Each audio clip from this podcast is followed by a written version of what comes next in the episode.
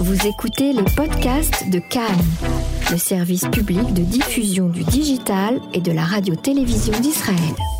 Vous êtes sur Cannes en français, nouvelle émission concernant, et cette fois-ci, les relations entre Israël et ses voisins. On avait déjà, il y a deux mois, euh, consacré une émission entière aux troubles qui euh, pouvaient secouer ce qu'on appelle parfois l'axe chiite, formulation problématique selon certains chercheurs, on aura l'occasion d'y revenir.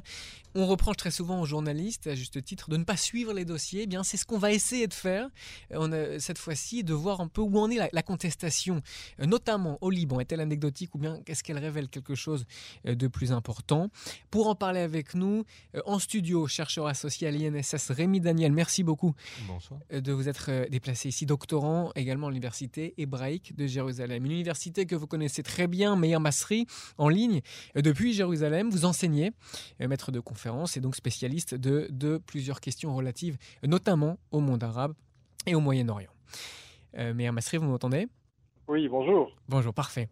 Alors, la première question, mes questions, je l'adresse à, Rémi Daniel.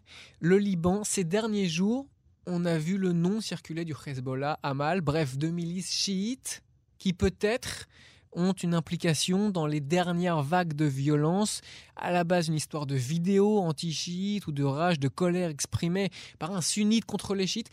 Est-ce que là, on a quelque chose de confessionnel? Est-ce que cette révolte, à la, a priori sociale, anticorruption, est-ce qu'elle prend un tour un peu moins social, un peu plus ethnico-religieuse?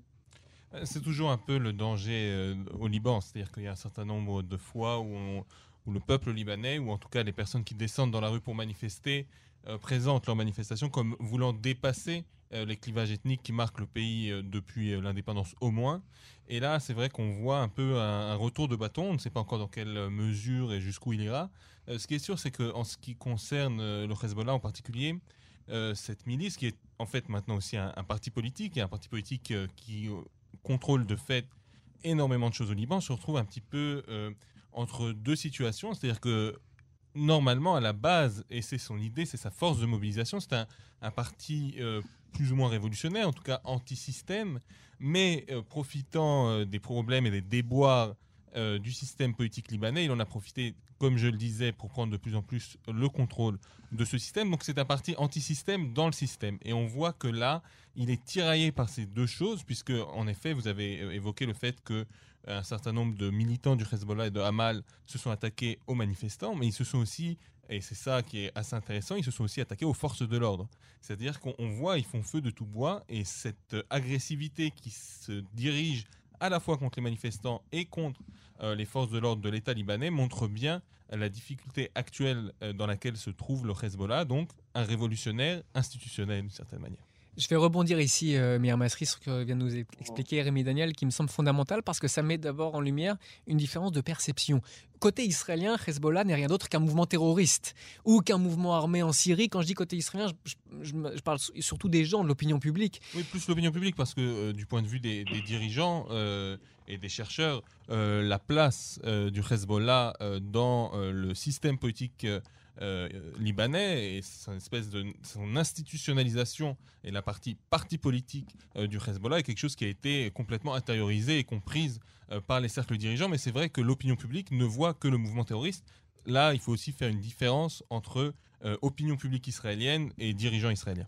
Tout à fait. C'est là-dessus que je vous laisse rebondir, Meir Masri. Est-ce que là, on n'a pas un décalage énorme entre l'opinion publique, certaines déclarations de politique aussi, qui du coup réduisent le Hezbollah à son aile militaire terroriste, et, mais, Mastri, on va revenir avec vous ici vraiment dans la suite de ce que vient d'expliquer Rémi Daniel, sur le caractère très politique, sur, l'État dans l'État. Je ne sais pas quelle, quelle, formule est la plus adéquate. En tout cas, sur le fait que le Hezbollah, désormais, euh, est peut-être une pieuvre avec plusieurs aspects, un aspect politique, et peut-être même que cet aspect politique est le principal, Mir Masri.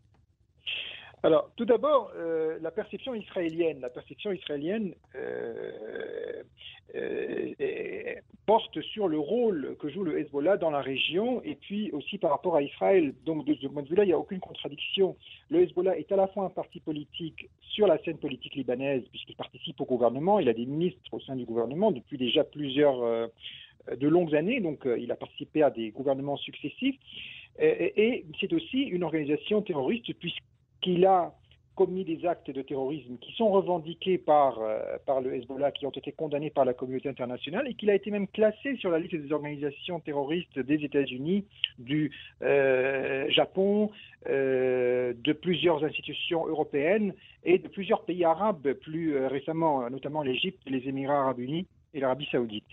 Euh, donc à partir de là, la distinction est extrêmement euh, euh, claire. Pas Israël. Hein, effectivement, sur, la dualité du mouvement à la fois terroriste et politique, il n'y a pas de, ici pas de, contestation possible. Mais qu'est-ce que vous pouvez nous dire sur une forme de bilan sur le, le, le poids politique, sur la place politique du Hezbollah au Liban? Aujourd'hui en 2020 Aujourd'hui au Liban, on peut considérer que le Hezbollah est la seule et unique milice qui n'a pas été démilitarisée à l'issue des accords de Taef, donc au lendemain qui a euh, mis un terme officiellement euh, à la guerre civile libanaise. Euh, cette milice, qui est le bras armé d'un parti politique qui participe aujourd'hui aux élections législatives au Liban et qui participe également au gouvernement, est soutenue, financée euh, est armé par un État étranger, à savoir la République islamique d'Iran, mais cela même va, au-delà de cela. Vous me direz, il y a plusieurs partis qui sont financés au Liban par des pays étrangers, euh, mais la, charte même du Hezbollah indique très clairement que la doctrine du Hezbollah, c'est la doctrine du Velayat Faqih, selon laquelle le parti euh, suit les ordres du, gouverneur le, plus savant, euh, qui est le guide de la révolution islamique en Iran, autrement, qui, est le numéro un du régime iranien. Autrement dit, le Hezbollah euh, suit les ordres de la République islamique d'Iran, de son dirigeant. C'est toujours le cas en 2019-2020 Donc c'est effectivement absolument. C'est-à-dire que là, ici, si on fait vraiment un bilan... Et, ces, propos ont été confirmés, réitérés à plusieurs reprises. Euh, et la, dernière date de 2019 dans un discours d'Hassan Nasrallah où il dit oui, nous sommes fiers d'obéir au Wali al-Faqih, au, guide euh, euh, suprême de la révolution iranienne.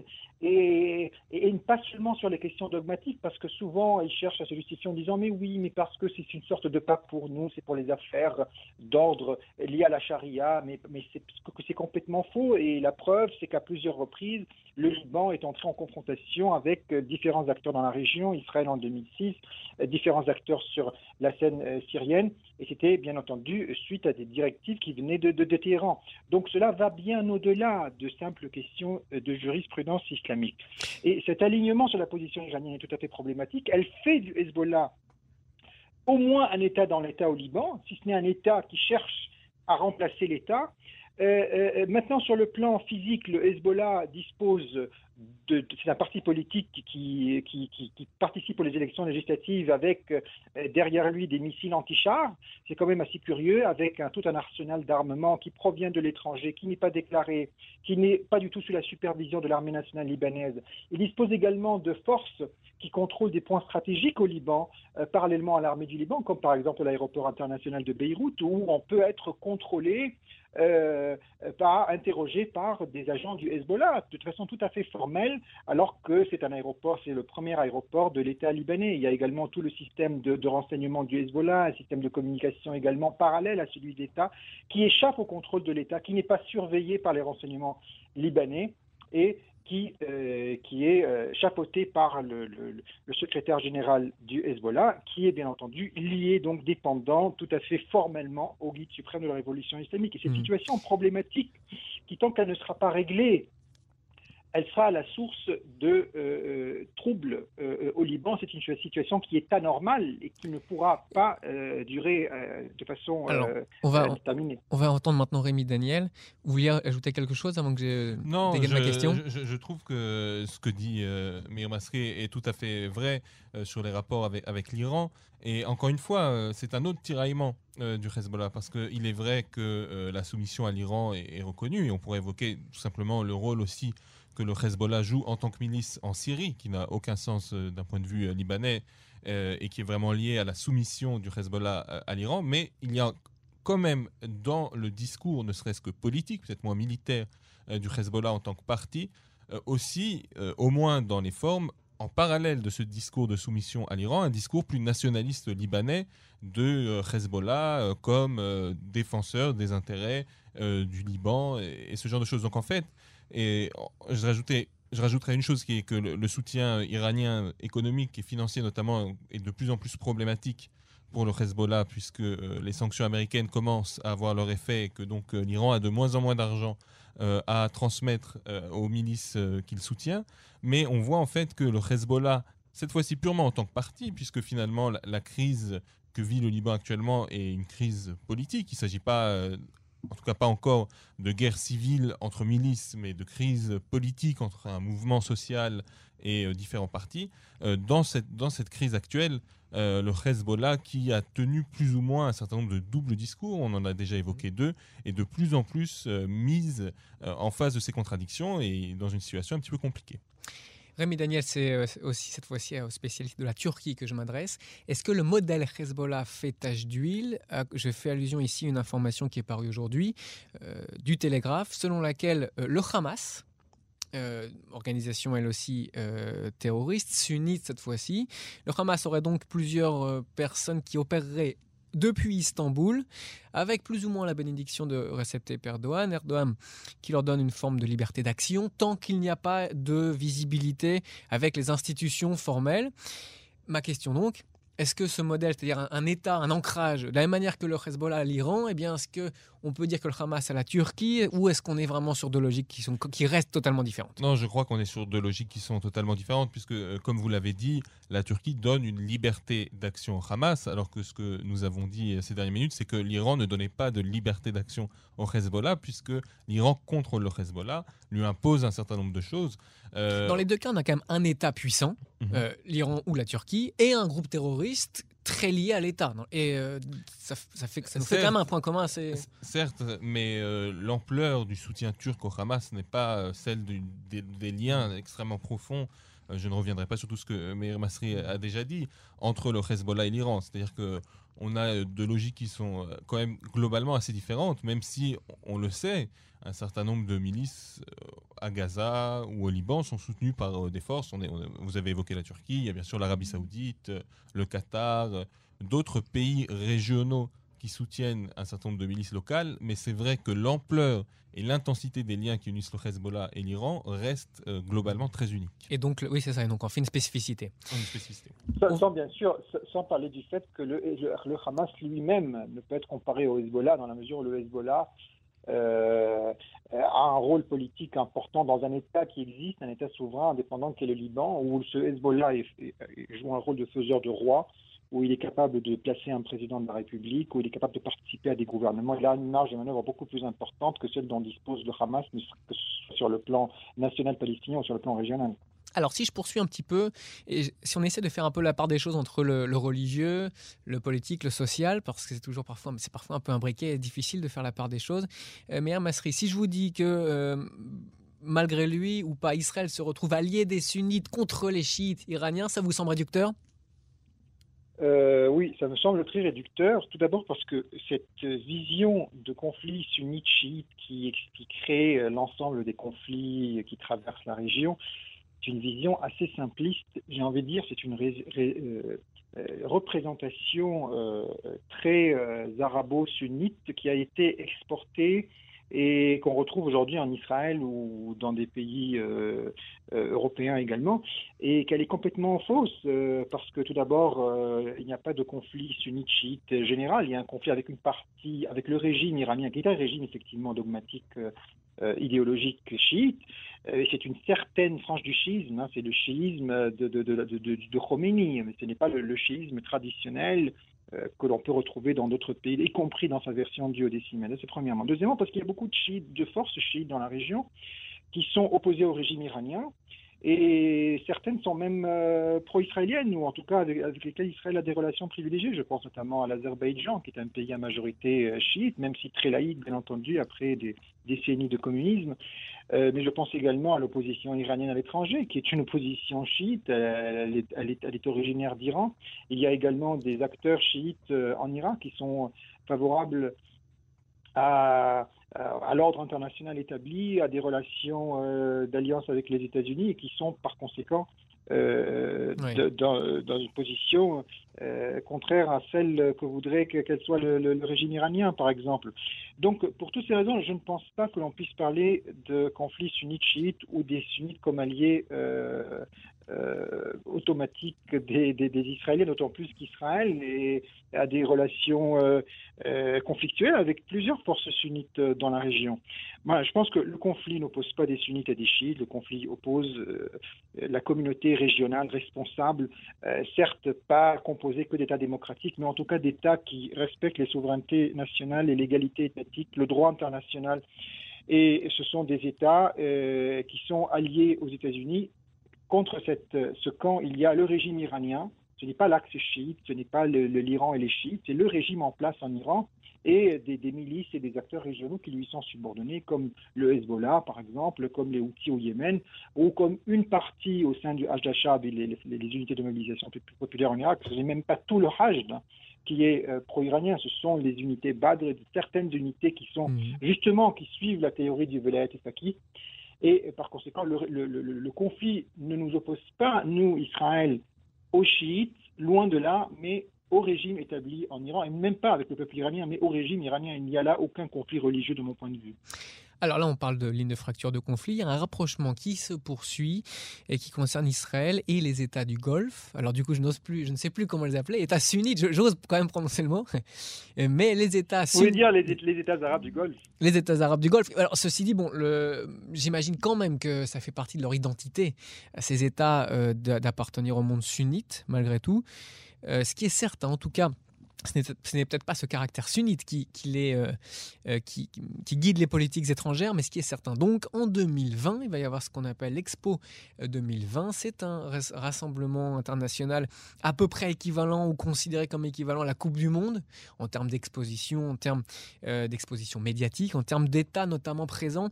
Or, Ici, les autorités euh, hautes ont bien fait savoir euh, qu'ils acceptaient euh, Dubaï, donc bien sûr on parle de Dubaï, qu'ils acceptaient tous les pays et de manière très officielle la présence israélienne est déjà commentée. Les responsables israéliens ont fait part à plusieurs reprises des espoirs qu'ils plaçaient dans, cette, dans cette conférence, ils ont intention, ces responsables israéliens, en fait, de s'adresser au monde arabe et au monde musulman. C'est de cette manière-là qu'ils le formulent, de manière très explicite, dans le cadre de rapprochement et de, pas de dialogue des cultures, mais de rapprochement tout simplement. Ma question donc, euh, Rémi Daniel, est-ce que ce rapprochement israélo-État du Golfe, entre Israël et les États du Golfe, est-ce qu'il est uniquement anti-iranien ou bien est-ce que des logiques se sont enclenchées totalement indépendamment de la question iranienne? Euh, je suis assez d'accord sur euh, l'idée qu'en fait le, vrai affrontement dans la région est, plus entre des forces qui sont pour le statu quo, c'est-à-dire pour que la situation actuelle, euh, les régimes ne bougent pas, euh, il n'y a pas de mouvement euh, révolutionnaire, d'une part, et Israël fait partie en fait de ce groupe, et des groupes qui veulent plus déranger l'ordre, des forces révisionnistes qui veulent, déranger cet ordre. Et clairement, les chefs des États du Golfe ne, veulent pas de, désordre dans la région, Iran ou pas Iran. Dans ce cas précis, je pense aussi qu'il faut introduire ça dans la logique plus générale de ces États du Golfe, de se reconvertir, hein, de penser l'après-pétrole. Et on voit que, ces États du Golfe essayent de se transformer en espèce d'immense palais des congrès euh, mondial. Donc on, voit ça avec l'organisation de la Coupe du Monde, l'organisation euh, de cette exposition que vous avez mentionnée. Il y a déjà un certain nombre euh, d'événements sportifs ou culturels qui ont lieu dans les États de cette région. Et ils ont compris que faire d'Israël un enjeu empêcherait la mise en œuvre de cette stratégie de d'ouverture sur le monde, de, lieu de réunion du monde. À, ce point-là, Israël a autant d'importance. Il y, a eu, euh, je pense notamment à ce qui s'est passé autour du judo, qui est à peu près le, seul sport où Israël euh, joue un rôle quelconque. Euh, il y a eu des, mots très clairs de la, Fédération internationale du judo en disant il faut accepter tous les athlètes d'où ils viennent et on a vu qu'en effet, euh, à Abu Dhabi, euh, les Israéliens euh, ont participé, ont même gagné, et, on a joué à Tikva, les Israéliens. Et, c'est en fait aussi l'envie de ces États pour qui l'ouverture sur le monde, l'accueil d'étrangers venant du monde entier est une partie importante de la stratégie. Ils se disent aussi que ça ne vaut pas le coup de créer une friction avec Israël si ça risque de tout mettre en danger. Mir Masri, malgré tout, est-ce que vous n'êtes pas surpris par ici euh, ce que vient de dire Rémi Daniel Là encore, je parle en termes d'opinion publique et non pas en tant que chercheur. Euh, les Israéliens, je pense, ont conscience de leur puissance, mais en même temps se savent très petits Et ça, ça semble surprenant que la stratégie d'ouverture des États du Golfe passe, passe par Israël. Est-ce qu'ils ont vraiment besoin de nous pour, pour afficher un nouveau visage et passer à l'après-pétrole? Bon, tout d'abord, Israël est un État parmi euh, une centaine d'autres hein, qui, euh, qui, ont, qui, ont, été représentés dans cette, dans oui, exposition. C'est pour ça qu'ils auraient très bien pu se passer de nous. Oui, non, non, non, non, je pense pas. Je pense que d'abord, je suis d'accord avec tout ce qui a été dit, euh, et puis j'ajouterai à cela que cette euh, que l'on peut pas, on peut pas expliquer ce rapprochement par l'existence d'un, adversaire fédérateur, à savoir le, régime iranien, parce que ce rapprochement, tout d'abord, il ne date pas d'hier. Euh, je rappellerai ici qu'au lendemain même de la signature des accords d'Oslo, deux bureaux d'intérêt ont été ouverts dans deux capitales du Golfe, à savoir Doha et, Mascate, capitale du Sultanat d'Oman. Euh, et avec euh, des, promesses de, développement de relations diplomatiques. Ces bureaux ont été fermés au moment de la deuxième, du début de la deuxième intifada. Mais il y a toujours eu cette volonté de, de résolution du conflit et d'aller au-delà euh, dans, euh, dans ces pays. Alors, globalement dans les pays du Golfe, dans les pays du Golfe et puis plus précisément dans les, petites principautés. Euh, il faut savoir que ce sont des États très jeunes qui n'ont jamais participé à aucune guerre contre Israël. Mhm. Ce sont des États, le Koweït à part, le Koweït a acquis son indépendance en 1961, mais les autres sont devenus indépendants en 1971. Hein. ça veut dire au moment de la guerre de Kippour, par exemple, pour donner à nos auditeurs un ordre d'idée, euh, les pays du Golfe avaient, euh, avaient, environ deux ans. Ça faisait que deux ans qu'ils étaient indépendants. Donc, on ne peut pas du tout comparer euh, la, la, politique étrangère, les représentations, même populaires dans ces pays, à celles existantes dans des pays comme l'Irak, la Syrie ou l'Égypte. Je vous interromps, mais c'est intéressant parce que ça veut dire quand même que la présentation générale, ça, dans de très nombreux articles de presse, et je, je parle ici même de dépêches d'agence, euh, très souvent, elle contextualise ce rapprochement israélo-golfe à la lumière de la rivalité contre l'Iran. Et là, vous nous expliquez que c'est beaucoup plus large que ça. Non, non, non justement, j'ajouterai à cela, bien entendu, la question iranienne. C'est-à-dire que c'est une composante, mais on ne peut pas tout expliquer par l'Iran. Je pense qu'il y a trois ou quatre facteurs qui expliquent mhm. euh, cette, euh, ce rapprochement qui est, il ne faut pas non plus l'exagérer. Hein. je veux dire, ce n'est pas une lune de miel. Ce sont des, il, y a, il, y a, un progrès. Euh, il y a une réduction du niveau de, conflictualité qui, qui est là. Effectivement, avec Oman, euh, il y a eu une visite d'État du Premier ministre Netanyahu, d'ailleurs fait initier en relations internationales, qui est une, visite d'État d'un chef d'État dans un autre, alors qu'il n'y a même pas de relations diplomatiques euh, normales entre les deux pays. Mais tout cela indique quand même qu'il y a des progrès. Ces progrès ne doivent pas être exagérés, ils doivent être considérés à leur juste valeur. Et je pense que effectivement, le conflit qui oppose les pays de la région au régime iranien, euh, bien entendu, euh, est, un, est, un, est, une des explications, est, une des composantes euh, de, cette, histoire. Donc, effectivement, cela joue un rôle. L'intensification, la multiplication des incidents avec, avec l'Iran joue bien entendu un rôle dans le rapprochement, notamment en ce qui concerne le partage de données entre appareils de renseignement, par exemple, puisqu'il y a une collaboration en la matière. Cela a été euh, avoué aussi bien par des responsables israéliens que par des responsables du Golfe. Il y a eu aussi des visites de, de le général Anwar Eshki, euh, le général saoudien qui s'était rendu en Israël, dans une visite informelle, mais qui, était formelle en réalité, puisque les médias en ont parlé et que cela n'a pas été démenti par les Saoudiens. Il y a également eu des visites de la part de responsables d'autres pays de la région, y compris le Qatar, qui avait aussi envoyé un émissaire il y a deux ans, alors que justement les pays du Golfe ne sont pas d'accord entre eux, mais ils sont d'accord entre eux sur un point, c'est qu'il euh, y a une volonté de euh, rapprochement graduel avec, Israël, non pas pour devenir des, alliés stratégiques, mais pour faire baisser le niveau, le niveau du, conflit dans la région. il y a une volonté, et cette volonté aussi peut aussi, un autre exemple, c'est l'initiative, arabe de paix qui a été approuvée à lors du sommet arabe de Beyrouth en 2002, qui est une initiative saoudienne et du Golfe à la base, euh, puisqu'elle a été préparée dans les pays du Golfe avec, bien entendu, la, sous euh, euh, la, direction du prince héritier Abdallah devenu roi par la suite.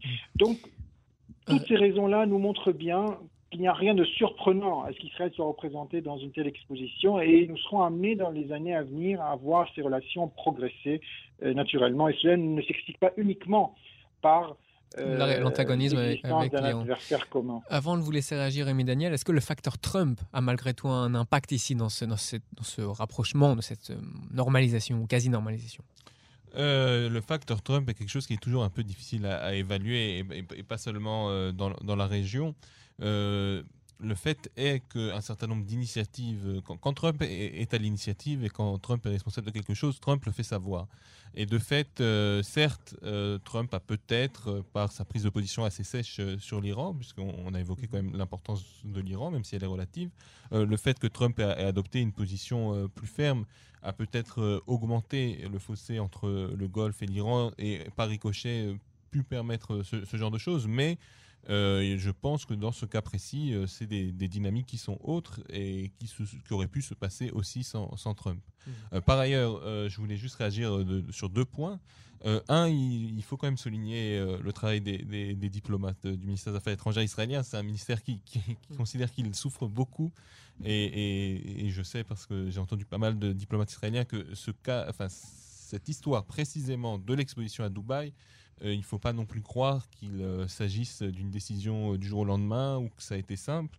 Il y a vraiment eu aussi un travail euh, derrière, en coulisses, euh, des diplomates israéliens pour arriver euh, à cette solution. Donc, euh, ce qui nous rappelle aussi que les choses ne sont pas toujours aussi simples que ça. Et une petite parenthèse, mais qui pourrait avoir son impact aussi, on peut rappeler dans ce contexte-là le bras de fer qu'il y a pu avoir entre l'exécutif, Netanyahou, et le ministre des Affaires étrangères, ministre israélien des Affaires étrangères, Netanyahou essayant de marginaliser un petit peu Voilà, ce, a- a- ministère. On peut peut-être d'un mot rappeler, sans Voilà, entrer trop dans la polémique, dis- pour bien comprendre. Voilà, très clairement, euh, Israël est, un pays qui n'a pas eu de ministre des Affaires étrangères autre que Netanyahou euh, pendant très longtemps, euh, qui s'est vu aussi euh, un certain nombre de, de responsabilités passer à d'autres ministères et qui souffre de, de grands pro- problèmes de coupes budgétaires qui lui sont imposés et donc qui considère que euh, son action euh, n'est plus nécessaire. Et de manière plus générale, ça nous rappelle aussi que même euh, dans l'ère des réseaux sociaux, euh, de WhatsApp, etc., avoir des diplomates qui font un travail euh, personnel, c'est important. Ça, c'est pour le. Vous avez résumé ça de manière très polie et, et non polémique. Pour la version un peu plus polémique, on pourrait rappeler que certains fonctionnaires du ministère des Affaires étrangères affirment que Netanyahou a voulu les court-circuiter, en gros parce qu'ils seraient eux trop à gauche, Netanyahou trop à droite. C'est en tout cas une Vous des dit, plaintes de ces. euh, c'est moi, en, en effet un des arguments qui est, qui est souvent évoqué. C'est Oui, ça, en tant effet, que journaliste, moi, je ne fais que effet, le- le, le- le ministère des Affaires étrangères est considéré par, euh, notamment par le, le gouvernement et le Premier ministre comme euh, trop à gauche et donc euh, ça explique les différents processus en question. C'est ça. Mais donc là, ici, vous nous expliquez en tout cas que malgré ces différents poli- d'ordre politique et pas seulement La sociaux, raison- on a quand même ici un travail. Bah, la, la raison d'État, il y a un moment où on peut parler politique pendant très longtemps. C'était un intérêt pas du Premier ministre, pas du ministre, pas des- du ministère.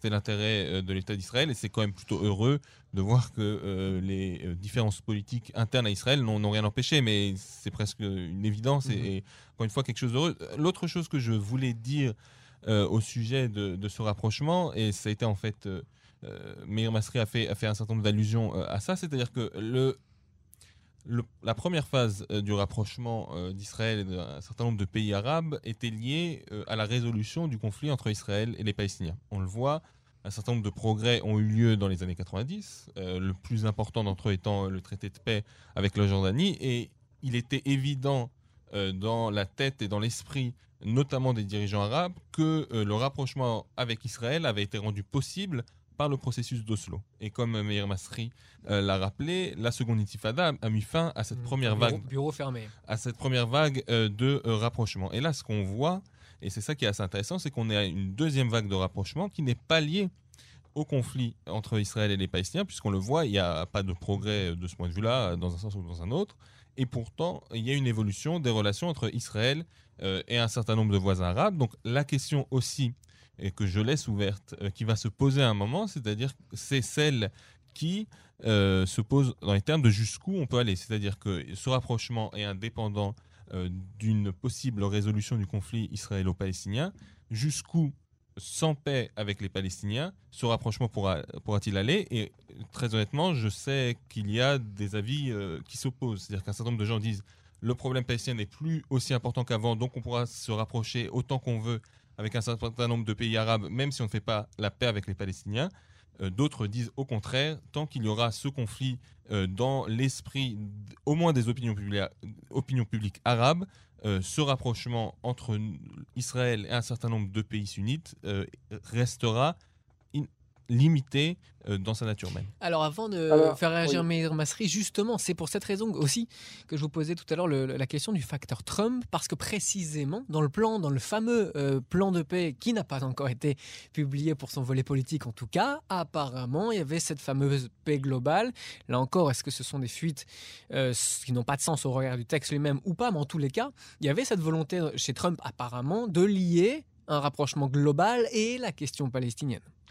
Certes, mais le plan de paix, l'accord, le deal du siècle euh, dont on a finalement beaucoup parlé est tellement non existant concrètement que je pense quand même qu'il y a un moment où il faut euh, aussi accepter le fait que son influence a été assez limité puisqu'il n'est pas allé très loin. Mmh. Mais Masri, nous disposons euh, d'une minute pour, euh, oui, alors, alors, pour très conclure. rapidement, donc bon, je ne vais faire que confirmer ce qui a été dit parce que c'est assez exact, mais je rappellerai aussi que, par exemple, euh, cette, de tout d'abord cette tendance à la modération dans ces principautés du Golfe, dans les monarchies du Golfe plus globalement, Arabie Saoudite inclus, est une tendance vieille, puisque au moment où l'Égypte de Sadat avait été expulsée de la Ligue arabe pour avoir signé avec Israël un traité de paix séparé, ces pays ont voté contre l'expulsion de l'Égypte, même si par la suite euh, euh, la majorité d'entre eux ont dû respecter la décision de la Ligue arabe et euh, ont rompu leurs relations officielles avec l'Égypte, mais il y avait toujours cette volonté d'aller outre, alors que c'était plutôt l'Irak, la Syrie qui, était, qui avait pris la, la direction contraire. également, on ne peut pas non plus dissocier comme cela a été dit, la, la, le progrès des relations, de, de, des relations, dans les relations entre, entre, Israël et les pays du Golfe du processus de paix, euh, il est évident que cela va de pair, même si ces, derniers, ces dernières années, il y a eu des progrès alors qu'il n'y a pas eu d'avancement dans le processus de paix. Par exemple, à titre d'exemple, une rencontre entre Netanyahu et le roi de Bahreïn a été annulée au lendemain de euh, la, la, la, la, décision du Premier ministre de euh, d'annexer la, vallée du Jourdain, même si c'était une, promesse électorale, mais bon, il en a fait. Quand, Vous voulez dire qu'il y a quand même encore un impact On n'a pas de dossier a priori totalement déconnecté. Il y a quand même un impact. Concernant le, facteur Trump, là il nous reste 20 secondes.